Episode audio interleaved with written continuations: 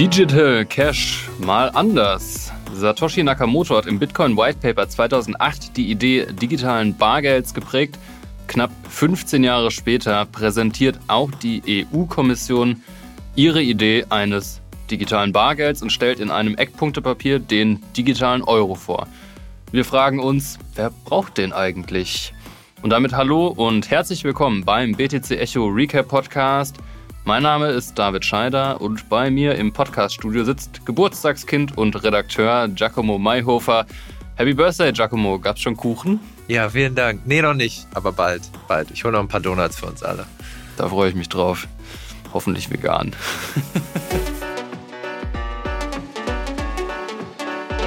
Achtung, dieser Podcast stellt keine Anlageberatung dar. Alle Aussagen dienen lediglich der Information und spiegeln die persönlichen Meinungen unserer Redakteurinnen und Redakteure wider. Der Redaktionsschluss für diesen Podcast ist Donnerstag, der 6. Juli um 14 Uhr. Bereits seit 2001 arbeitet die EU an einem digitalen Euro. Als im April dieses Jahres im Bundestag darüber diskutiert wurde, herrschte noch große Ratlosigkeit bei allen. Wie soll der aussehen und wer braucht den überhaupt? Jetzt hat die EU-Kommission ihre Vorstellung in einem Rahmenpapier dargelegt. Zahlen wir bald alle nur noch digital, David? Ja, gute Frage. Ich sag mal, in den nordeuropäischen Ländern machen das die Leute ja sowieso schon. Das haben auch so manche Marktbeobachter beobachtet, richtigerweise, dass sowas wie Bargeld eigentlich in Deutschland ein letztes Relikt ist. Hier wird ja noch relativ viel mit Bargeld bezahlt. Nichtsdestotrotz unterscheidet sich diese, naja, von der EU-Kommission vorgestellte Version digitalen Bargelds ein bisschen von so Giralgeld. Und da kann es sehr wohl sein, dass ja sowas wie Bargeld verdrängt wird, aber das nur am Rande. Lass uns einmal einsteigen und so ein bisschen uns die Kernfeatures anschauen, wie der digitale Euro aussehen soll. Und das Wichtigste gleich vorweg, im Unterschied zu klassischen EC-Karten und Visa- und Kreditkartenzahlungen besteht nach dem jetzigen Entwurf eben für so eine digitale Bargeldversion Annahmezwang. Shit, was heißt das denn? Das klingt Dass furchtbar. Äh, du mit der Pistole vor dem Kopf gezwungen wirst, die digitalen Euros zu akzeptieren. Naja, ganz so drastisch ist es nicht, aber Annahmezwang bedeutet einfach, dass ein Gläubiger die Schulden des Schuldners, die er mit naja, dem gesetzlichen Zahlungsmittel, was aktuell in Europa nur Bargeld ist, also physische Ach, Banknoten, die musst du annehmen. Also wenn du irgendwo Schulden hast und du willst sie begleichen und gibst dem 100 Euro in Bar, dann kann er natürlich sagen, nee, nehme ich nicht. Es gibt einen gesetzlichen Annahmezwang, aber eben nur für Bargeld. Und ähm, ein Kernfeature von dieser CBDC, also Central Bank Digital Currency, in dem Fall der digitale Euro, soll sein, dass dafür auch ähm, Annahmezwang besteht. Genau. Und ähm, ansonsten, naja, ähnelt der mehr oder weniger eigentlich Giralgeld, also so wie du mit EC-Karte zahlen kannst, wirst du dann vermutlich auch mit diesem digitalen Euro zahlen. Da kann man sich zu Recht fragen, na, wo ist denn da eigentlich der Unterschied? Gibt im Prinzip wahrscheinlich keinen, außer dass du aktuell wahrscheinlich nur so 3000 Euro in diesem digitalen Zentralbankgeld halten darfst. Hat die Bewandtnis, dass die EU-Kommission und die EZB nicht möchte, dass das als Geldanlage benutzt wird. Und auch im Schwarzmarkt ist es dann natürlich unattraktiver, weil du irgendwie deine gewaschene Villa in Neukölln ähm, nicht mit digitalem Euro kaufen kannst, sondern ja, dann nur noch mit Bargeld, äh, wobei das ja auch immer schwieriger wird. Das weißt du aus Erfahrung. da habe ich genug Spiegel-TV-Dokus gesehen, um zu verstehen, wie das äh, das Klientel da so macht. Okay. genau. Ähm, noch interessant ist zu wissen, wie das Ganze so funktionieren soll. Also es stand ja immer zur Debatte, ob man die Konten dann direkt bei der Zentralbank hält.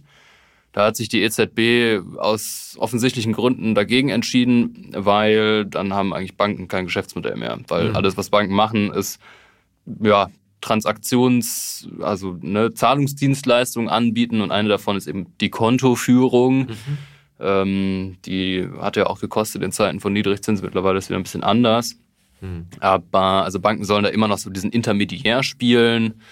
Und also da ist dann wirklich eigentlich nicht mehr so ein richtiger Unterschied erkennbar zum Giralgeld. Was soll das Ganze dann? Ja, gute Frage. also ich kann da auch nur spekulieren. Ne? Also ich glaube, es bedient so ein bisschen eine Nachfrage nach digitalen ähm, Zahlungsmitteln und es hat ja auch Vorteile. Also ne, man muss auch verstehen, man kann da sowohl online als auch offline dann sagen wir, bezahlen können. Da kommen wir gleich noch zu. Das hat dann auch Unterschiede in der Privacy. Also online meine ich jetzt bei Amazon zum Beispiel. Ah, okay, Offline verstehe. ist irgendwie beim Späti, beim Späti, um die Ecke. Ja. Ne? Also das sind so dann die groben Unterschiede. Aber ja, es ist, es ist so ein bisschen, bisschen fraglich, was das Ganze eigentlich soll. Ich glaube, ein Vorteil, wenn man so will, ist, dass das vermutlich Transaktionsgebühren, Transaktionskosten verringert. Okay. Ähm, weil wenn du mit EC-Karte oder mit Visa zahlst, dann landet eben ein bestimmter Prozentsatz auf dem Konto von Visa. Und das ist gar nicht mal so wenig. Also ich glaube, das sind so zwischen 1 und 3 Prozent. Deswegen bieten ja auch manche Läden nur Kartenzahlungen irgendwie ab 10 Euro an. Da denkt man ja nervig. Ja. Aber kann man auch verstehen, wenn da irgendwie dann ein großer Prozentsatz eben abgeht. Und das wird, naja, wahrscheinlich mindestens zu 50 Prozent auf die Preise einfach aufgeschlagen. Und so könnte man dann argumentieren, dann wird das Zahlungssystem effizienter und günstiger. Okay, das ist dann irgendwie ein, ja, ein Vorteil. Okay, und das klingt ja schon mal erstmal geil. Ich weiß, dass in den äh, Diskussionen darum immer gesagt wurde, dass die EZB ganz groß auf Privatsphäre achtet, auf den Schutz meiner Privatsphäre. Was, was steht da dazu dran? Ja, das ist ein großes Thema, ist wahrscheinlich sogar das große Thema, wenn, wenn es um den digitalen Euro geht. Wie privat sind meine Zahlungen? Weil, wenn wir ehrlich sind, die einzige, das einzige private Zahlungsmittel, was wir haben, ist Bargeld und vielleicht Monero. Also Bitcoin ist ja auch nicht privat, sondern nur pseudonym. Eigentlich ist es sogar das Gegenteil von privat, weil es transparent ist. Du kannst ja alles nachgucken. Bargeld ist tatsächlich privat. Das ist die einzige wirkliche Peer-to-Peer-Currency, die gerade so wirklich genutzt wird, die wir haben. Also ne, einen 10-Euro-Schein kann ich in die Hand geben, da muss, brauche ich keinen Intermediär und keiner, wenn keiner zuschaut, sieht das auch keiner. Mhm. Das im digitalen Raum darzustellen, ist nicht trivial. Die EZB hat sich aber verpflichtet, das mehr oder weniger privat zu machen. Und Fabio Panetta, der EZB-Vorstandsmitglied ist, hat in einem Blogbeitrag geschrieben, dass der digitale Euro ein großes Maß an Privatheit, Zitat, haben soll. Das bedeutet aber nicht, dass der digitale Euro so privat wie Bargeld sein wird. Hm. Hm. Was heißt das jetzt? Klingt nach nichts. So genau wissen wir es nicht, weil den gibt's ja noch nicht. Ähm, wir haben uns aber ein bisschen Unterstützung reingeholt, weil wir da auch nicht so ganz durchgeblickt haben, nämlich um ein bisschen besseres Bild von der Ausgestaltung des digitalen Euros zu bekommen und auch eine Einordnung, wie privat der sein kann, haben wir im Vorfeld der Sendung mit Dr. Jonas Groß gesprochen. Der ist Vorsitzender der Digital Euro Association. Das ist ein Think Tank, der eben zu den Folgen von ähm, digitalem Zentralbankgeld forscht. Und ja, wir wollten von Jonas wissen, wo denn eigentlich genau der Mehrwert liegt vom digitalen Euro und wie privat der ist. Aus meiner Sicht ist es für Europa erstrebenswert, ein eigenständiges autonomes Zahlungssystem zu haben, wo man eben nicht von ausländischen Playern abhängig ist. Das könnte man zum Beispiel durch eine europäische CBDC erreichen und wäre dementsprechend Vorteil einer CBDC.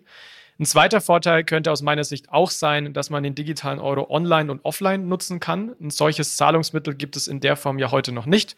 Bargeld funktioniert ausschließlich offline und Online-Bezahlmethoden funktionieren ausschließlich online. Allerdings ist hier die große Frage, wo ich persönlich auch skeptisch bin, ob diese beiden Vorteile Bürgerinnen und Bürger schon überzeugen, den digitalen Euro zu nutzen. Aus meiner Sicht bedarf es da auf jeden Fall auf der Produktseite noch weitere Vorteile und Abgrenzungen zu heutigen bestehenden Zahlungsmethoden und Zahlungssystemen, um letztendlich dann auch von den Bürgerinnen und Bürgern genutzt zu werden. Und diese Vorteile sind aus meiner Sicht aktuell von der EZB noch nicht klar genug kommuniziert. Und auch mit der Privatsphäre hat sich Jonas auseinandergesetzt. Er hat dazu einen Blogbeitrag geschrieben, der auch in den Shownotes verlinkt ist. Und wir wollten wissen, ob denn diese Privacy-Bedenken gerechtfertigt sind.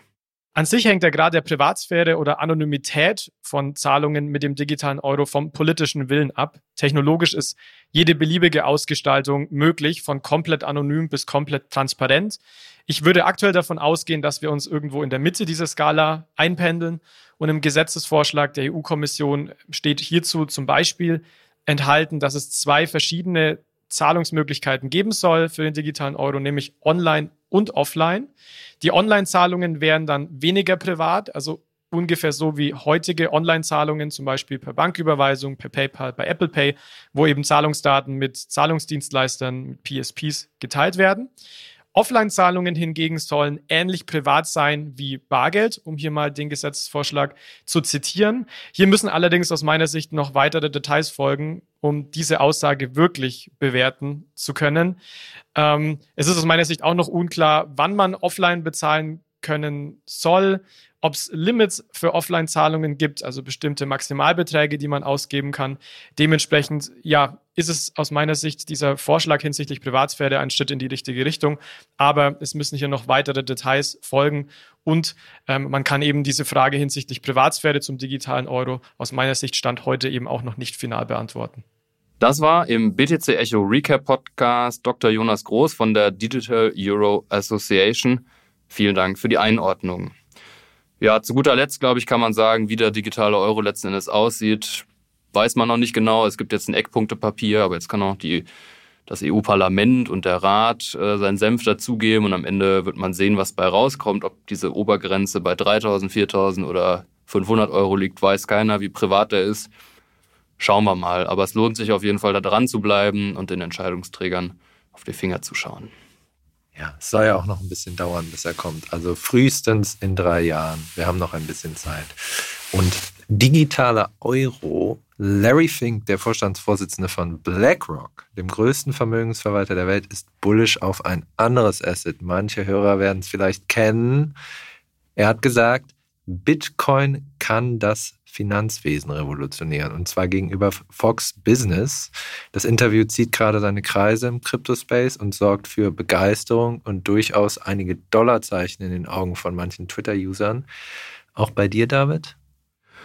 Also ich sag mal so, Larry Fink hat mir jetzt nichts Neues erzählt.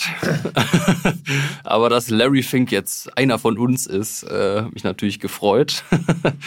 Ich glaube, Pompeo hat ihn den Chief Marketing Officer von Bitcoin jetzt genannt. Ja, den Rang hat er sich schnell verdient mit einem Interview bei Fox Business, aber nimmt man natürlich dankend an.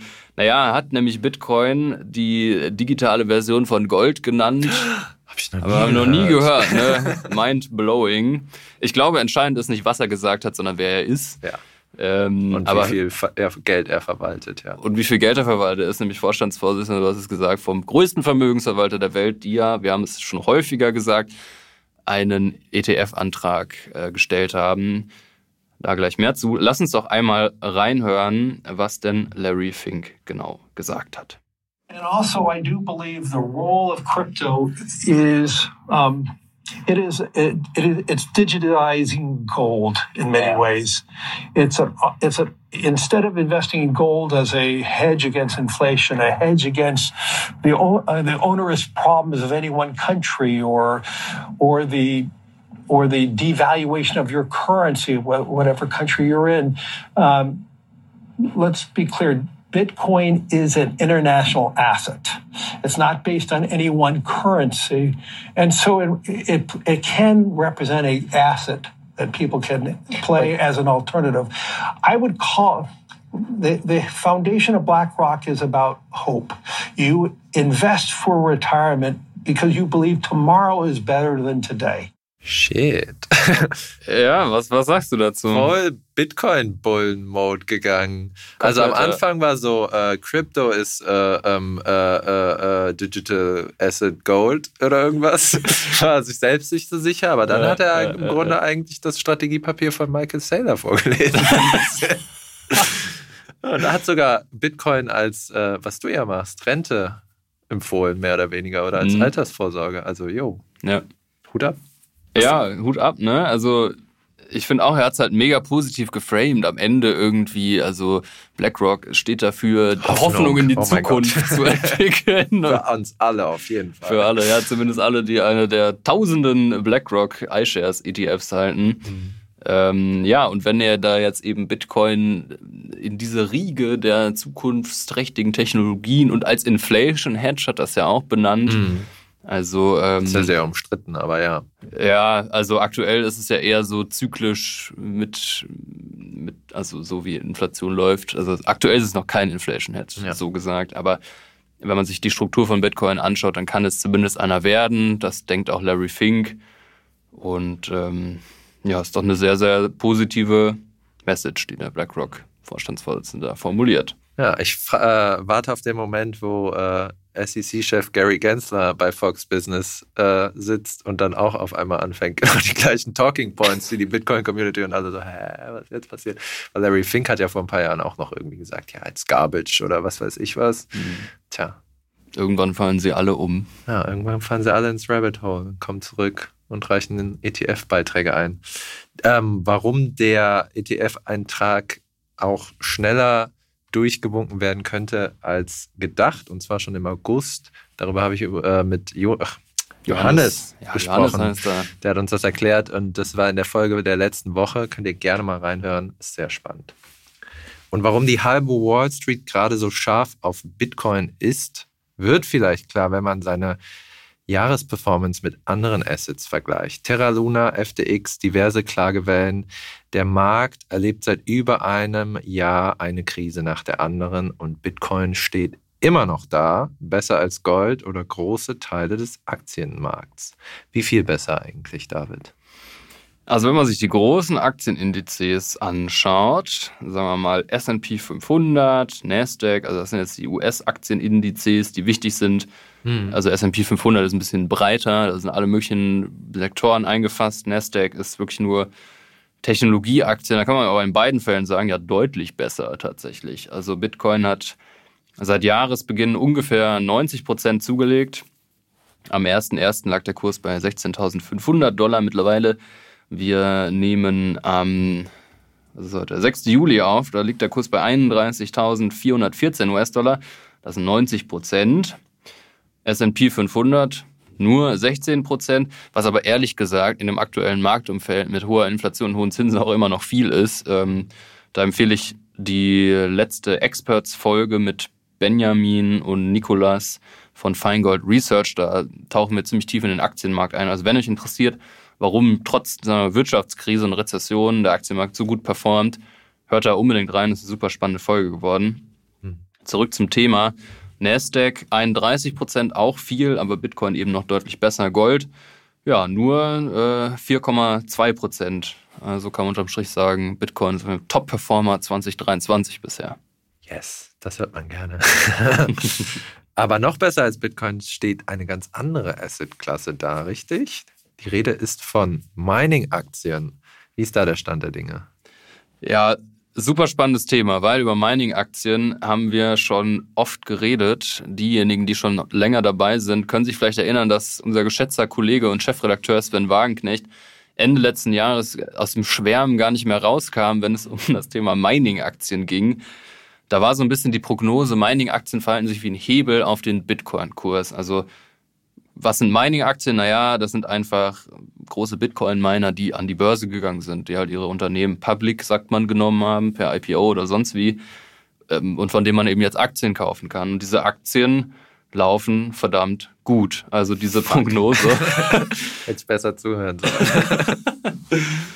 ja, also bist du nicht eingestiegen. Ah, nee, ich habe Solana gekauft, ich voll Idiot. Nein. Okay, wie laufen die? Gib mir die Zahlen. Ja, die harten Zahlen kann ich dir natürlich sehr gerne geben. Also, beispielsweise große äh, Mining-Unternehmen aus Colorado, Riot Platforms seit Jahresbeginn 212 Prozent. Ist viel, geht aber noch besser. Hut 8 aus Kanada, 334 Prozent year to date. Marathon Mining, ähm, 341 Prozent seit Anfang des Jahres und die Liste geht eigentlich weiter. Dreistellige Gewinne haben alle großen an der Börse notierten Mining-Unternehmen eingefahren. Also da war es Prognose Gold richtig. Aber natürlich, was als Hebel funktioniert, funktioniert auch in die andere Richtung. Also wenn es mal schlechter läuft, dann laufen die sehr schlecht. Wenn es gut läuft, laufen die sehr gut, wie man sieht. Also ist ein bisschen Gezocke, aber ähm, genau, wer da jetzt eingestiegen ist Anfang des Jahres, kann sich auf jeden Fall freuen. Ja, wir freuen uns auch für euch und für Sven. Vor allem für Sven, ja. Na gut, lieber Giacomo, sollen wir wie immer eine Freude. Trinken wir noch einen Kaffee auf deinen Geburtstag? Ja, sehr gerne. Ich gehe gleich Donuts holen, vegane, von Brahimali. Ich habe den Namen immer vergessen, aber die sind ja alle vegan. Ja. Nice. Super. Und damit auch an alle Zuhörerinnen und Zuhörer. Vielen Dank fürs Einschalten und treu bleiben. Ganz besonders grüßen möchte ich Mr. Natural Awesome, Crypto Lenny und Sage of Duality für die netten YouTube-Kommentare. Haben wir uns sehr gefreut. Falls ihr da draußen unseren Content auch gut findet, lasst uns gerne einen Kommentar auf Spotify oder YouTube da. Außerdem freuen wir uns über gute Bewertungen in der Podcast-App eures Vertrauens. Das dauert auch garantiert nicht lang, da einmal äh, fünf, was gibt man da? Spotify. Fünf glaub, Sterne. Fünf Sterne, ne? Gibt man da Sterne? Ich weiß es gar nicht. Gibt uns das, was ihr uns geben wollt. Und davon möglichst viel. Und damit sagen wir Tschö und bis zum nächsten Freitag.